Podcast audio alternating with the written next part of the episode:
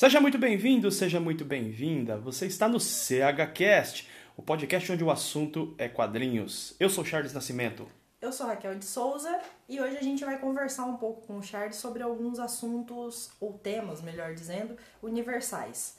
É, então, assim, ele não tá sabendo o, o que vai acontecer e nem qual é o tema. Não tá? estou sabendo não de nada. sabendo. É. É. E aí eu vou te explicar, tá? Como é que vai funcionar. Ah, tem, umas, tem um esquema? De, É, de tem um, um- Ah, um- Não é uma regra nem nada do tipo, mas só pra contextualizar, pelo menos. eu não né? sei sequer o tema do que vai ser dito. Então, assim, a, a primeira questão é que eu não sou uma profunda conhecedora de quadrinhos, então não é um bate-papo, né? Eu vou levantar alguns temas e você é, vai falar sobre os quadrinhos. Mas para que eu consiga conversar, é, eu fiz uma pesquisa né, nas suas redes sociais e, enfim, dei uma olhada em temas que você aborda e que estão relacionados a quadrinhos, mas que são temas mais universais. Você vai fazer tipo uma entrevista. Isso. Ok. Então eu tentei levantar esses temas. Serei bem? colocado aqui na Berlinda pela primeira vez Isso. nesse podcast. Neste podcast que já tem três programas. É, Então- Mas o terceiro programa já vem com conteúdo diferenciado. Bom, Legal, vamos lá. então vamos lá. É, a primeira questão é que todo mundo que te segue né, percebe claramente que você costuma é, relacionar quadrinhos com vários temas. E uma das frases que você tem, e às vezes você fala, às vezes você escreve, às vezes aparece no meio dos vídeos, Eu só- da- da- você fala em todas as redes onde eu Todas as redes, YouTube, isso. Facebook, lá, LinkedIn, Instagram, exatamente. LinkedIn. Ah, beleza. é que você afirma que quadrinhos não são apenas quadrinhos. Aham. né? E aí eu queria que você falasse um pouco mais sobre isso. O que que você quer dizer com quadrinhos não são só quadrinhos? Ah, é legal essa pergunta, é a oportunidade de explicar sobre isso. É que quadrinho, ele tem, ele carrega uma pecha é, preconceituosa em cima dele, né? Tem, tem questões históricas, tem questões de... As pessoas associam quadrinhos a uma coisa infantil, e quando tem um adulto colecionando quadrinhos, né, rola um preconceito. E aí é, é, fica com aquela sensação de que a pessoa está comprando um- uma revista, ou uma história em quadrinho, ou um encadernado, seja lá o que for, né? Ou toda a cultura em torno do quadrinho. O quadrinho não é só um, objeto, ele tem uma cultura em torno dele, né? Normalmente quem lê quadrinho quer comprar uma camiseta, personagem, quer ir a convenções, ah, participa, curte programas, como esse podcast e outros, e a- acompanha canais no YouTube, etc, etc fica parecendo como se fosse só uma coisa é, um pouco pitoresca do indivíduo, entendeu? É como se a pessoa estivesse fazendo aquilo só por uma esquisitice, uma estranheza, é, uma forma é, de se diferenciar da multidão sendo estranho. Ou então uma infância, de repente, não vivida, É. não bem vivida? Ou uma infância tardia. Tem muito essa coisa. E eu defendo a ideia de que, bom, é, é claro que assim, a maturidade ela não está ligado exatamente a uma determinada atividade. Eu explico. Tem pessoas que podem jogar futebol e fazer isso de uma forma madura, de fazer isso de uma forma equilibrada, fazer isso como adulto, né? Pode jogar videogame dessa forma, ou pode fazer isso de uma forma totalmente desequilibrada, descompensada, arrumando problemas nos relacionamentos, em casa e tal, e aí gera muitos problemas para sua própria vida para a vida das outras pessoas. Dito isso, quadrinho não é só quadrinho. O que, o que eu quero dizer com essa frase? O quadrinho, para algumas pessoas, é a sua, seu principal hobby, é aquilo que gosta de fazer. E eu realmente acredito que isso é fundamental, isso é importante para a vida das pessoas. Existem pessoas que, se você tira o jogo de futebol dela de final de semana, a pessoa definha, se aborrece, fica triste. Tem gente que precisa surfar, né? Tem gente que precisa. Você estava comentando até outro, né? Depois, antes, né? Falando sobre a questão É, do a surf, gente né? tava falando sobre essa coisa, né, de, de a pessoa ter uma paixão e não conseguir é, vivenciá-la, como isso é prejudicial. Pois é, então assim, eu, eu, eu, pessoalmente eu nunca pesquei. Eu tenho a menor vontade de pescar. Eu, uma época, a gente jogava vôlei. Sim, Você é testemunha de como eu sou bom pra caramba no vôlei. joga muito. Eu sou horroroso jogando vôlei. Eu não tenho interesse de fazer escalar a parede. Eu não tenho interesse de fazer, praticar mergulho. Eu não tenho interesse de pular de bug jump. Eu tenho interesse em ler quadrinho. Então, assim, é, a pessoa que se identifica como leitor leitora de quadrinhos precisa entender que é, não pode aceitar, assim, na minha- visão, não pode aceitar essa pecha de que ah, é uma coisa infantil e, né, e meio que se comportar de acordo com as crenças dos outros. Tenho que assumir essa parada de verdade, do mesmo jeito que quem joga bola se assume. do mesmo jeito que quem pesca assume e, e levar a sério aquilo que gosta, entende? Levar a sério o próprio hobby. É, praticar aquilo com identidade, com propriedade, realmente gostar de fazer isso e não ter problema em demonstrar isso para as pessoas, fazendo isso de uma forma equilibrada. Então não é só quadrinho, é parte da minha essência, é parte de quem eu sou, é parte daquilo que eu gosto de fazer, de como eu vejo o mundo. É, se você tirar isso de mim, você está tirando um pedaço de mim. Entendi, bacana, uma visão bem bacana. É, bom, então assim, de acordo com essa sua reflexão, é, isso me leva a uma outra, é, um outro tema muito comum que eu encontrei nas suas postagens, enfim, uhum. que é a questão do autoconhecimento. Né? Então, assim, é, você sempre relaciona né, quadrinhos com autoconhecimento. E como é que é isso? Como é que é essa relação de quadrinhos é, com autoconhecimento? Eu não relaciono autoconhecimento com, com quadrinhos, na verdade. Eu relaciono autoconhecimento com tudo. O autoconhecimento, ele se manifesta na compra de um carro. Autoconhecimento é coisa. Autoconhecimento transforma a vida de uma pessoa. Autoconhecimento não é um aspecto religioso ou filosófico ou educacional, embora todas essas vertentes falem do autoconhecimento. O autoconhecimento é a busca individual pela liberdade. Tá, então deixa, deixa uhum. eu te cortar. Essa, essa vai ser para te colocar no paredão mesmo. eu já te conheço há 15 anos, né? Uhum. É, mas eu vou te, é, então eu já sei essa resposta, mas eu vou perguntar mesmo assim. Você se autoconheceu há pouco tempo, há muito tempo? Como é que foi isso? Ó, meu processo de autoconhecimento ele tem mais ou menos uns seis anos. Um, quando eu tava com. É, seis para sete anos. Quando eu tava com 28, 29 anos, entre os 28 e os 29 anos, engraçado porque foi mais ou menos no mês de maio, faz exatamente sete anos esse processo. Eu tô pensando aqui agora, faz exatamente sete anos que eu fiquei presente, eu, eu, eu saquei que eu precisava olhar menos para fora e olhar mais para dentro da minha própria percepção, da minha consciência, porque eu comecei a entender que uh, eu não sou como as outras pessoas. Tem uma frase que simplesmente não faz sentido para mim dizer assim: somos todos iguais. Somos todos iguais em que sentido? Não, não, somos todos iguais perante Deus ou perante a lei. Bom, mas nem aí. A própria lei institui diferenciações, Deus institui diferenciações de acordo com o comportamento das pessoas. Não somos todos iguais. À medida que eu entendi que eu não era igual às outras pessoas, eu era diferente, eu precisei descobrir quem eu era. Bom, se eu sou uma pessoa diferente das outras pessoas, então quem eu sou efetivamente? Eu comecei uma busca que in, in, incluiu muita leitura, meditação, Muita conversa, muito vídeo, muita palestra, muito curso, inclusive, livros. Eu fui atrás de entender quais eram os mecanismos que podiam fazer, que podiam gerar em mim autoconhecimento.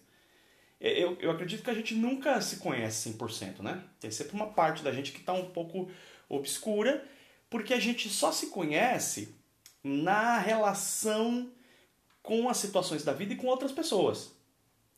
Por exemplo, uh, nós, nós descobrimos o medo só quando a gente, a, a gente descobre a nossa reação sobre o medo quando a gente está de frente com ele. Então você tem verdade, essa experiência. Verdade. Eu posso contar uma, uma, claro, claro. uma história de acordo com isso que você falou? Eu sempre fiz um discurso de se você for assaltado, não reaja a vida toda.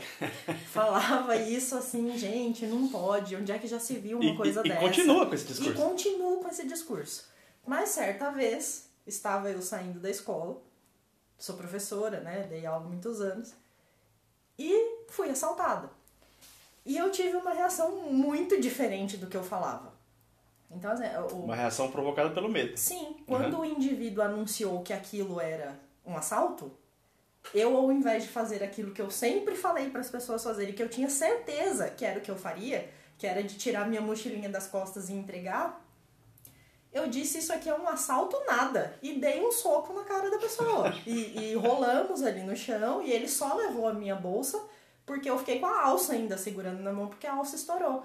E, e, eu lembro assim da sensação que eu queria ir atrás e cheguei aí, corri atrás do, do, do fulano e só desisti quando eu vi que ele estava cercado de muitas outras pessoas, eu falei, bom, aí a coisa já vai ficar mais séria, deixa pra lá. Mas é isso, a gente só só sabe mesmo a reação em determinadas circunstâncias quando ela acontece, né? É, tem coisas que a gente vai. É, é, é no contato, né? Com as situações ou com as outras pessoas que a gente vai se percebendo, a gente vai se descobrindo nesse processo. E aí eu fui, conforme eu fui sacando isso, e, e, claro, à medida que eu fui sacando isso, eu fui tirando muita coisa da minha vida. Eu acho que o autoconhecimento ele gera uma grande descarga, né? De, de descarga no sentido assim que você vai largando cargas mesmo que a gente carrega, vai abandonando situações e, e isso inclui, por exemplo, o que você assiste na televisão, que, os filmes que você vê, é, tem coisas que vão perdendo o sentido. Eu acredito hoje, sinceramente, que quando a gente, a gente vai comprar um carro, a gente vai comprar uma camiseta, tem, tem, tem coisas implicadas ali.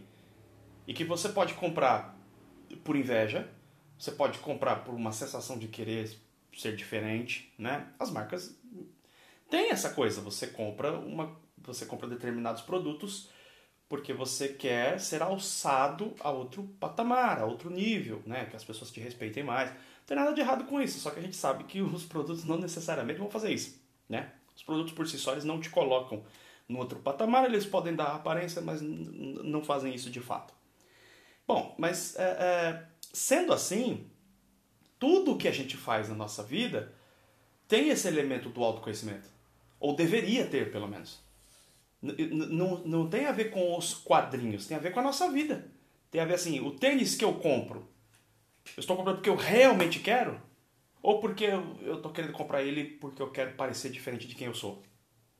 Quando eu comecei a entender isso, cada compra de quadrinho para mim, ou Qualquer coisa que eu faço, eu o tempo todo observo a minha própria reação interior, o que acontece dentro de mim, para entender se eu estou fazendo aquilo porque eu quero ou porque eu estou ouvindo vozes exteriores. Sabe o que, que é? Eu não estou afim de chegar aos 80 anos para parar de ouvir a, a, as, as opiniões dos outros. As opiniões não no sentido de ignorar o que os outros falam, mas no sentido de perceber mais a minha voz no meio de tantas outras. Uhum.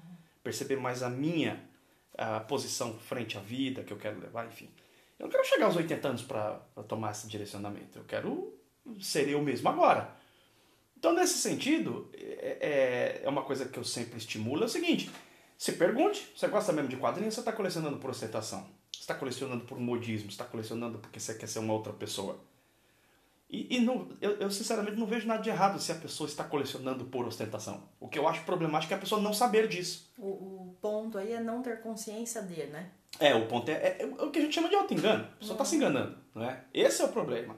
E se a pessoa está colecionando com certas finalidades e ela sabe exatamente qual é a finalidade, sim, é o mesmo problema. Vai em frente. Então eu chamo a atenção disso. Por que, que eu chamo a atenção disso? Porque quadrinho é um negócio Bom, você gasta dinheiro, você gasta tempo, tem um custo. Uhum. Então você vai, você vai gastar com uma coisa quando você não tem clareza do porquê que você está fazendo isso? Me parece algo destrutivo. Destrutivo a longo prazo. Destrutivo, pode destruir as finanças, a economia e tal. Se está claro para a pessoa por que ela está fazendo. Ok. Show.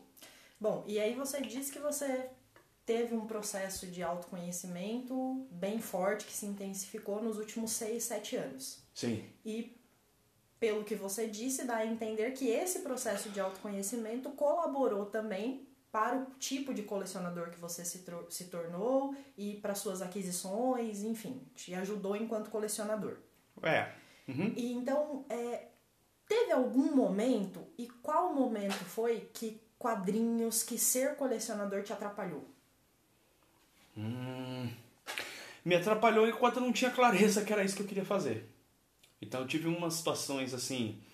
Uh, por exemplo, teve um, um, determinado momento que eu peguei minha coleção e vendi ela quase inteira. Me lembro.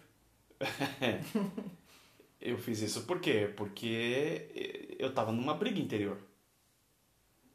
Tem um lance aí que é, é profundo e vamos ver se eu consigo descrever esse processo. Tem. tem é, muitas vezes a gente quer ser quem a gente não é.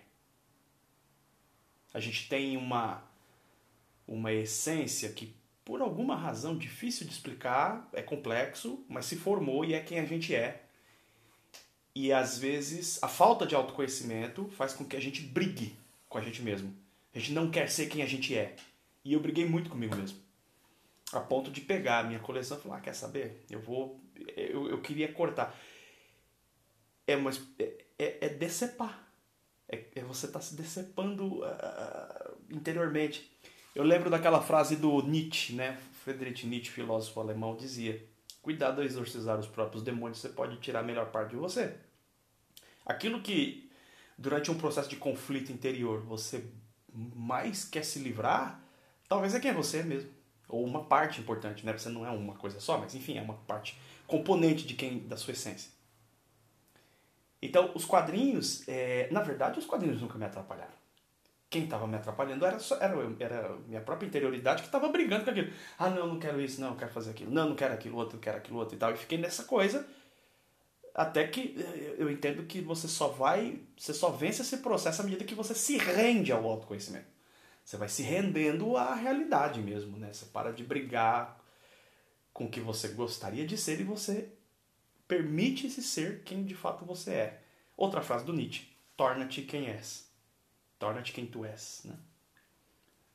Certo, e aí agora eu vou fazer uma pergunta muito parecida, mas é quando que os quadrinhos te salvaram? Ah. Os quadrinhos eles me salvaram em vários momentos, curiosamente, né? Tem, tem uma história que, inclusive, eu contei no, no outro episódio, no segundo episódio do, do podcast. Você pode ouvir lá, né? Que quando, onde eu contei da minha jornada, de, de como eu comecei a ler quadrinhos. Né? Aquela coisa da infância, na adolescência, como os quadrinhos chegaram para mim.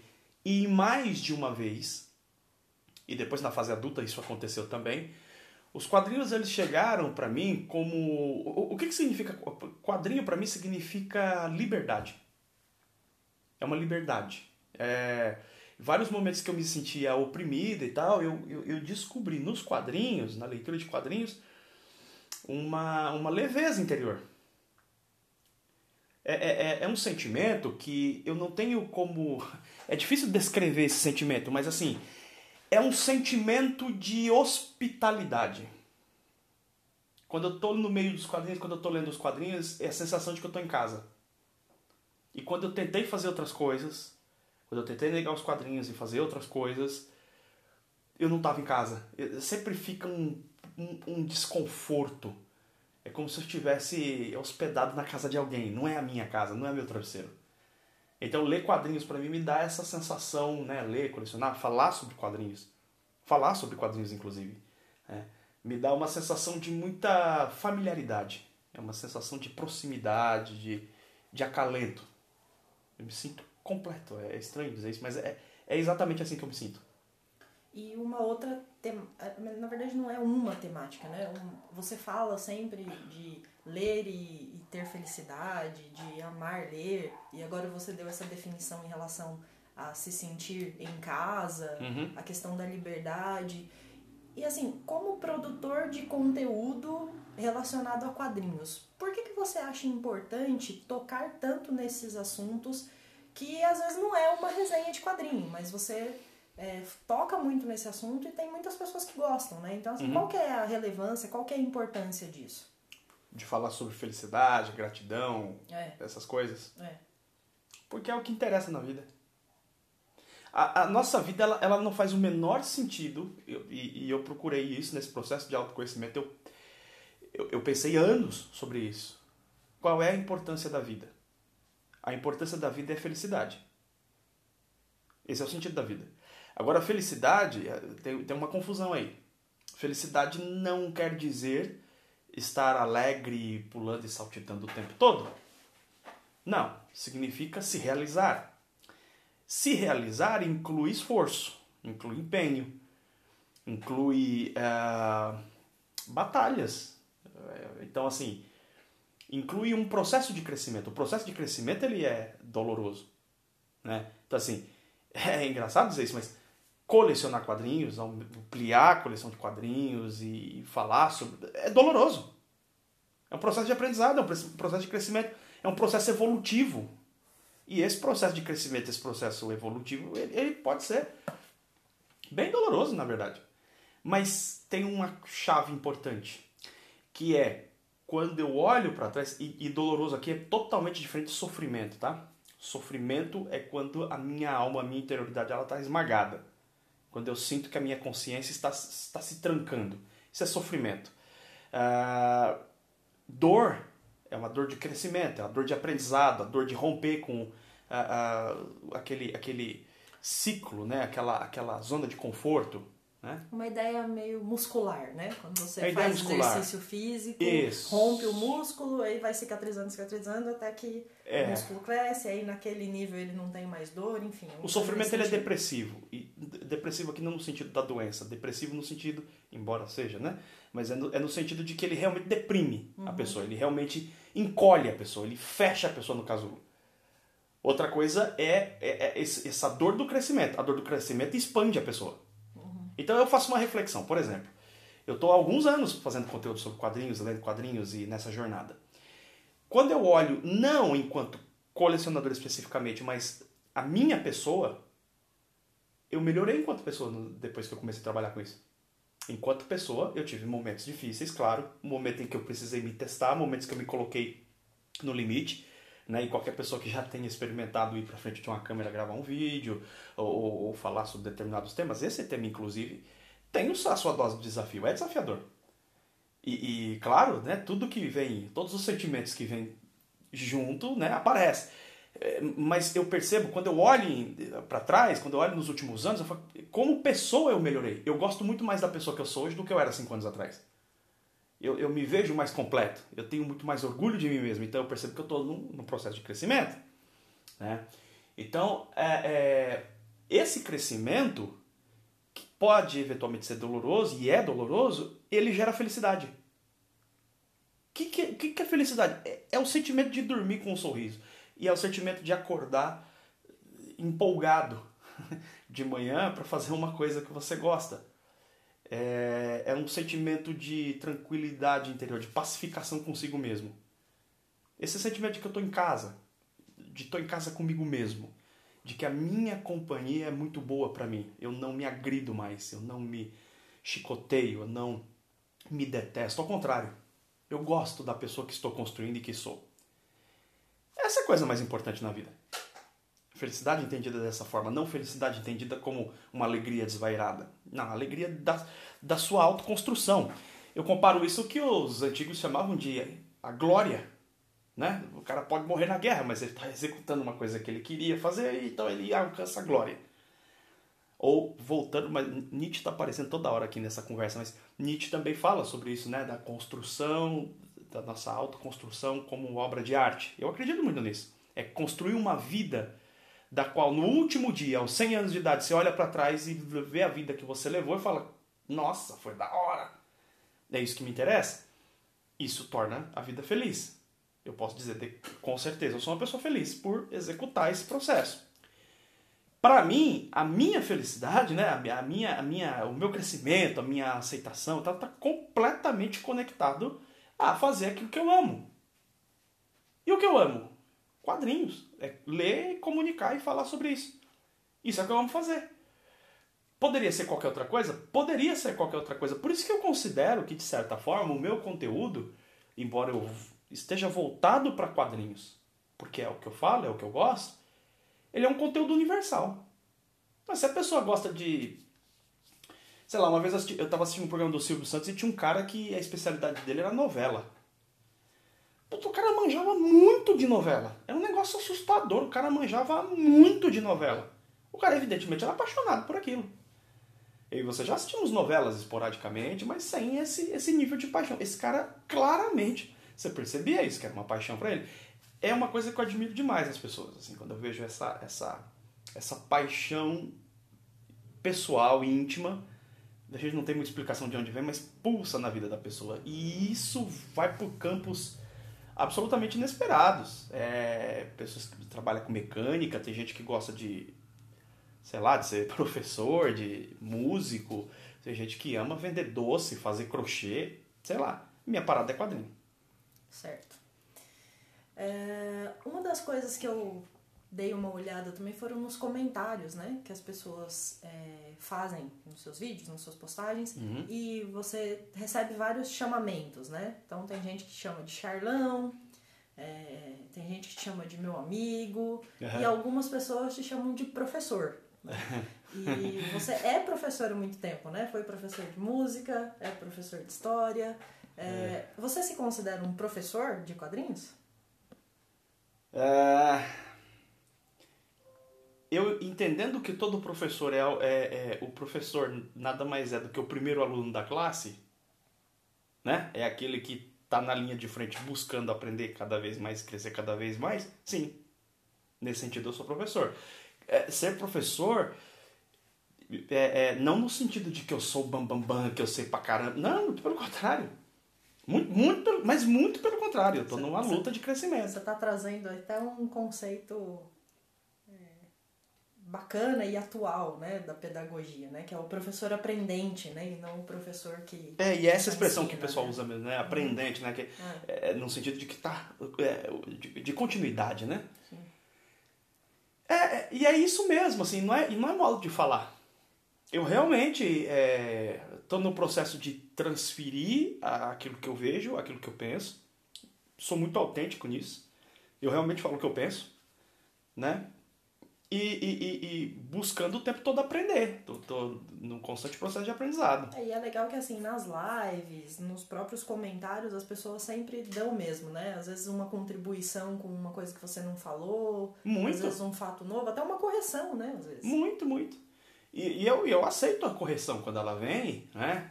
Se for uma correção, por exemplo, de uma informação que eu uhum. passei sobre um quadrinho e tem alguém que tem uma informação diferente, eu, eu, eu recebo isso. O, o, professor, a gente falando de, a gente entrou nessa história do, da parte pedagógica, né? O professor, ele não é o agente transmissor único. Ele é o mediador. Uhum. Então, como ele é um mediador, ele é alguém, ele, ele é alguém que canaliza uma informação, um aprendizado e distribui. É exatamente isso que eu faço. Eu não sou o bambambam bam, bam que sabe de tudo. Não, não, não. Pelo contrário, eu sou o maior receptor nesse sentido, né? Eu, eu, eu, me considero um grande receptor. Eu fico o tempo todo recebendo coisas e distribuindo. Eu, eu gosto da ideia de que a gente Isso é um, doador. Meio, né? Um canal. É um mediador. Uhum. É, é um mediador e é um doador. É o tempo todo é alguém que é como se fosse um, um cano, né? De água que você recebe a água de um de uma via para transferir para outra. É isso, você só direciona né, aquele fluxo de, de informações. E isso, para mim, é, essa experiência de mediar e, e ter a oportunidade de transferir, acoplado com a ideia de gratidão, energia, intensidade, otimismo, felicidade, né? É, isso, isso são valores absolutamente inegociáveis para mim. É, nessa perspectiva que a gente tem conversado aqui de autoconhecimento, felicidade, temas universais, qual quadrinho te marcou muito é, nesse sentido de crescimento, de se autoconhecer, enfim? Muitos. Dos mais, digamos assim, entre aspas, banais. Porque eu, eu comentei isso no outro, no outro podcast, né? No outro episódio, que eu disse o seguinte. Que quando eu leio, eu leio quadrinhos do Batman, muitas vezes eu, eu acabo relembrando de uma fase de quando eu era adolescente, de, sei lá, 15 anos atrás, 16 anos atrás. Até mais, né? 15 anos atrás eu já não era adolescente, já era adulto. O tempo tá passando. 20 anos atrás. Eu me lembro que eu lia quadrinhos do Batman e tal, e aquilo virou um modelo para mim. Não é que eu queria virar o Batman, não é isso, mas a figura do Batman era uma figura muito inspiradora para mim. Ainda é, até hoje. Inspiradora no sentido de de, de crescimento, de, de busca de seriedade por aquilo que faz, de treinar aquilo que faz, de ser o melhor, de procurar ser o melhor naquilo que faz. É uma figura inspiradora. Então, os quadrinhos do Batman, de modo geral, provocam isso em mim. O Wolverine, quando eu era adolescente, ele foi, né, durante um tempo, a expressão de quem eu, de como eu me sentia na adolescência. Que era uma espécie de uma besta fera selvagem querendo né, explodir é, mas que estava ali tentando se controlar. Eu me via assim, é, eu me reconheci facilmente na figura do Wolverine. Mas o Batman, agora tem alguns quadrinhos que realmente marcam no processo assim de, de uma mudança de olhar ou até de uma confirmação.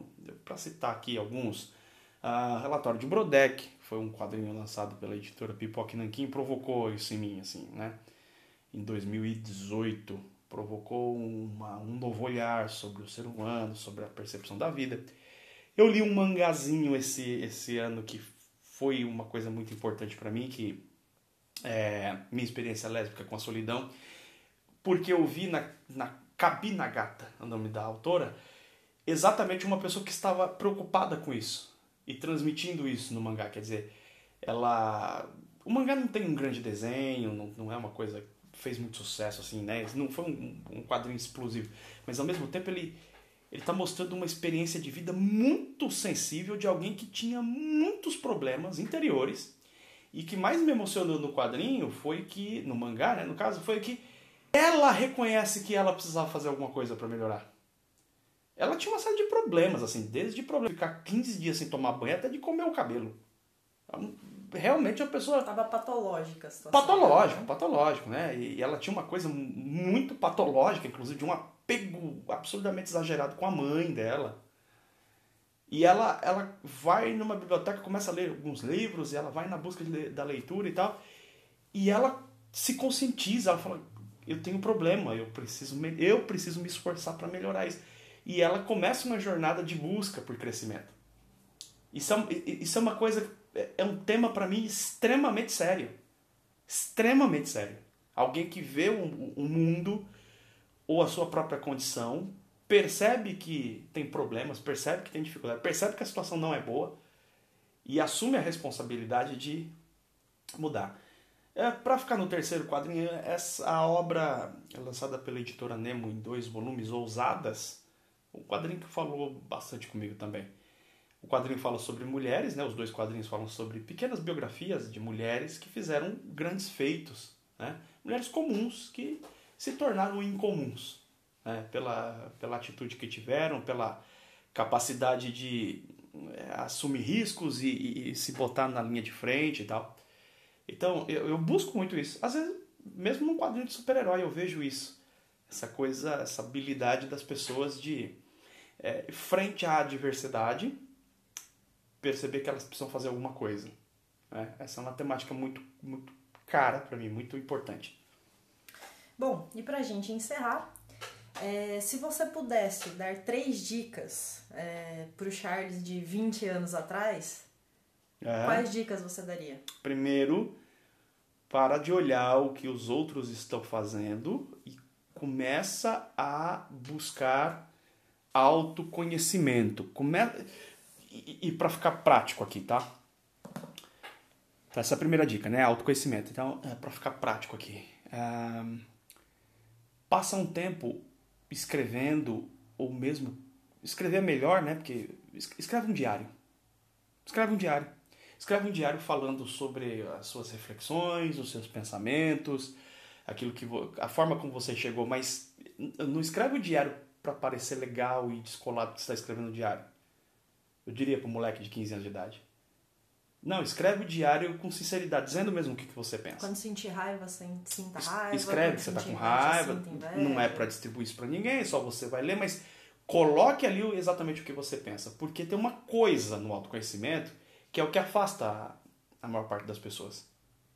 O autoconhecimento, quando você começa o processo de autoconhecimento, você descobre o seu lado sombrio.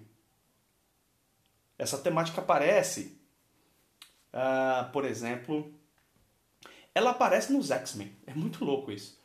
O Wolverine, tem, tem uma saga, né, tem um dos quadrinhos chamado Massacre, que mostra isso. O Wolverine, ele vira um selvagem. E ele sabe que ele é um selvagem, ele sabe que tem uma besta fera dentro dele. Exatamente por ele saber disso, ele consegue controlar. De alguma forma. O, o Batman sabe que está prestes a enlouquecer. Que ele está na, na linha fina ali. Exatamente por isso, ele cria toda uma situação para que ele consiga lidar com o seu lado sombrio. É, e isso que você está falando, é...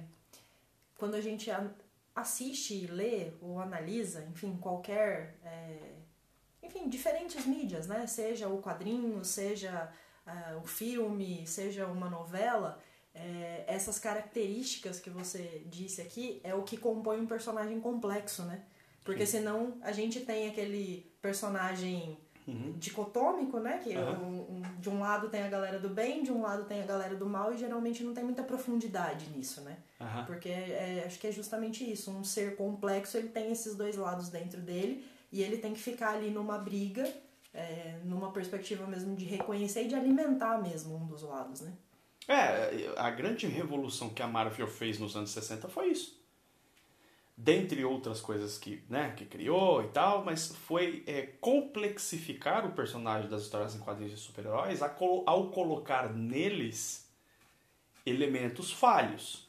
Uma das coisas que mais me chama a atenção nessa coisa é o Homem-Aranha.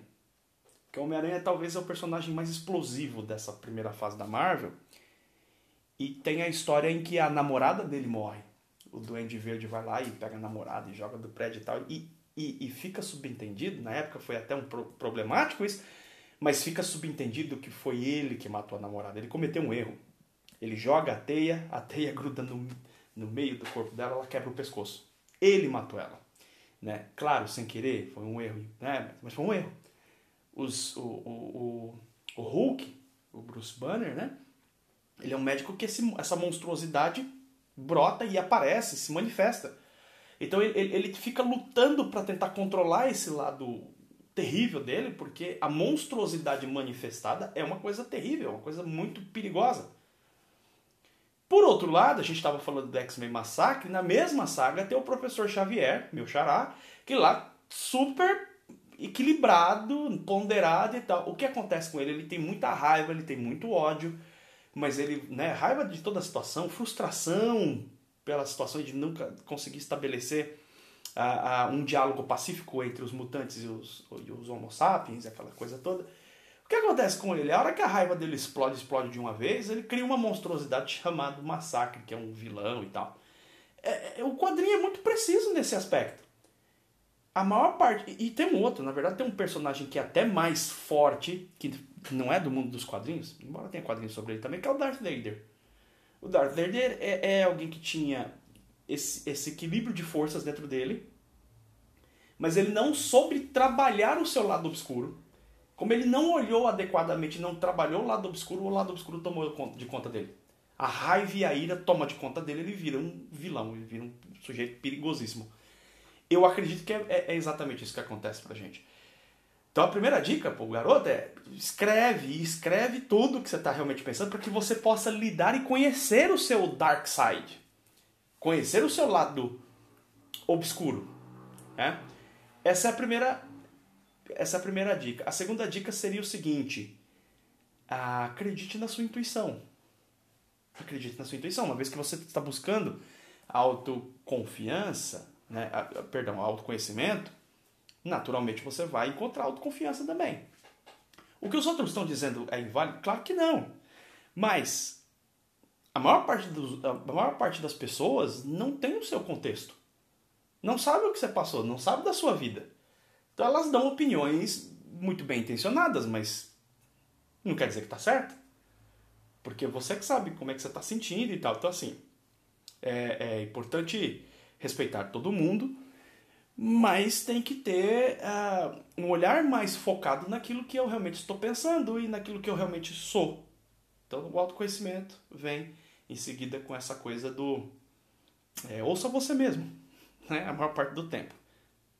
E a terceira coisa seria é, coloque como parâmetro da sua vida o fato objetivo e simples de que você vai morrer um dia. que é outro assunto polêmico que ninguém quer mexer muito. Como assim, Charles, você vai morrer? Ó, a questão é a seguinte: sejamos práticos. Você vai morrer um dia. Então para de perder tempo com o que não tem importância. É, é simples. Se tem importância para você, tem verdadeira importância, uh, realizar algo que não atente contra a vida de outra pessoa, sei lá, você gosta de uh, empinar pipa se você faz isso sem atentar a vida de ninguém, sem criar um grande problema para ninguém, empine pipa. Empina pipa. Que você vai morrer um dia. As nossas ações de autoconhecimento e ações de abraçar aquilo que gosta e aquilo que acredita está completamente balizada com a ideia de que vai morrer. Com a percepção de que vai morrer. Eu vou morrer um dia e eu quero, no último segundo, olhar para trás e falar: pô, a vida valeu a pena. Qual é a vida que vale a pena? É a vida que eu me realizo enquanto ser humano, que eu cresço, que eu aprendo, que eu me torno. É, parece muito místico o que eu estou dizendo, mas é exatamente isso. Você se torna um, um ser luminoso. Luminoso no sentido de que a, a, sua chama interior, a sua luz interior, a su, o seu desejo, a sua força, a sua energia ela expanda e cresça. Parece, nossa, eu estou me sentindo um, essa é uma sessão espírita. Não é, juro que não é. No fim das contas é aquela ideia do a gente leva da vida a vida que a gente leva. É, é, eu creio que sim, acho que é por aí. É, é, e, e, e é, né, repetindo aqui o que Nietzsche fala, é torna-te o que és. Quer dizer, é, a luminosidade é nesse sentido que eu estou dizendo. Não estou sentindo que estou dizendo que você vai virar um fogo fato ou uma coisa desse tipo. Não é nesse sentido, não. É, é que a, é que você olhe para trás no último dia de vida e fala: caramba, foi da hora. foi legal. O que será que tem do outro lado do muro? Vamos ver. Quer dizer, foi legal, foi empolgante. Ah, ah, aquele projeto. Não sem problemas, não sem dificuldades. Mas foi uma vida gloriosa. Glória no sentido do, do, dos, dos antigos lá, né? É, então, é, você só consegue balizar a sua vida, você só consegue perceber esse crescimento, essa você só consegue decidir ter uma vida que vale a pena quando você entende que vai morrer. Você fala, cara, eu vou morrer mesmo. Então, então vamos parar de perder tempo duelando ou brigando por estúpida, por idiotice. As pessoas brigando assim, por exemplo, ah, vou brigar porque fulano pegou minha camiseta. Eu vou brigar é, porque, né, sei lá. Não gostam do meu personagem. É, isso, entendeu? A gente que é professor sabe, né? Ah, é professor, né? Os alunos falam comigo, né? Professor, não gosto da sua matéria. Eu dou risada, as pessoas Eu realmente, tá bom, tô nem aí. A gente fica magoado e tal. E eu acho que isso pode ser, né? Uma, uma... Ouvir demais o que os outros estão dizendo, ou uma tentativa muito exagerada de querer agradar os outros. Curiosamente, quando você tenta agradar os outros o tempo todo, você não ama a pessoa efetivamente. Eu realmente acredito nisso. É, tem que ser o contrário. Eu agrado porque amo. E não amo porque agrado. Não é? Tem uma inversão. Bom, enfim. É essa coisa. Balize a sua vida, autoconhecimento, ouça mais você mesmo e balize a sua vida, sabendo que você vai morrer, moleque. Então, vai ler gibi, para de encher o saco. Então, é isso. Valeu. Muito obrigado. Esse foi mais um episódio. Olha, uma entrevista. Me botaram no paredão hoje. Realmente eu não fazia ideia de que seriam essas perguntas, mas acho que até me saí bem, né? Foi, foi bonitinho, né? Agradeço demais a presença da Raquel de Souza aqui. E olha, segue aí. Ó, são, tem que ter mais dois episódios. Nossa senhora, hein? Tá bombando. Conteúdo hein? bombando no nosso podcast SecaCast. Aqui o nosso assunto é quadrinhos. Beijo enorme no seu coração. Tchau, tchau.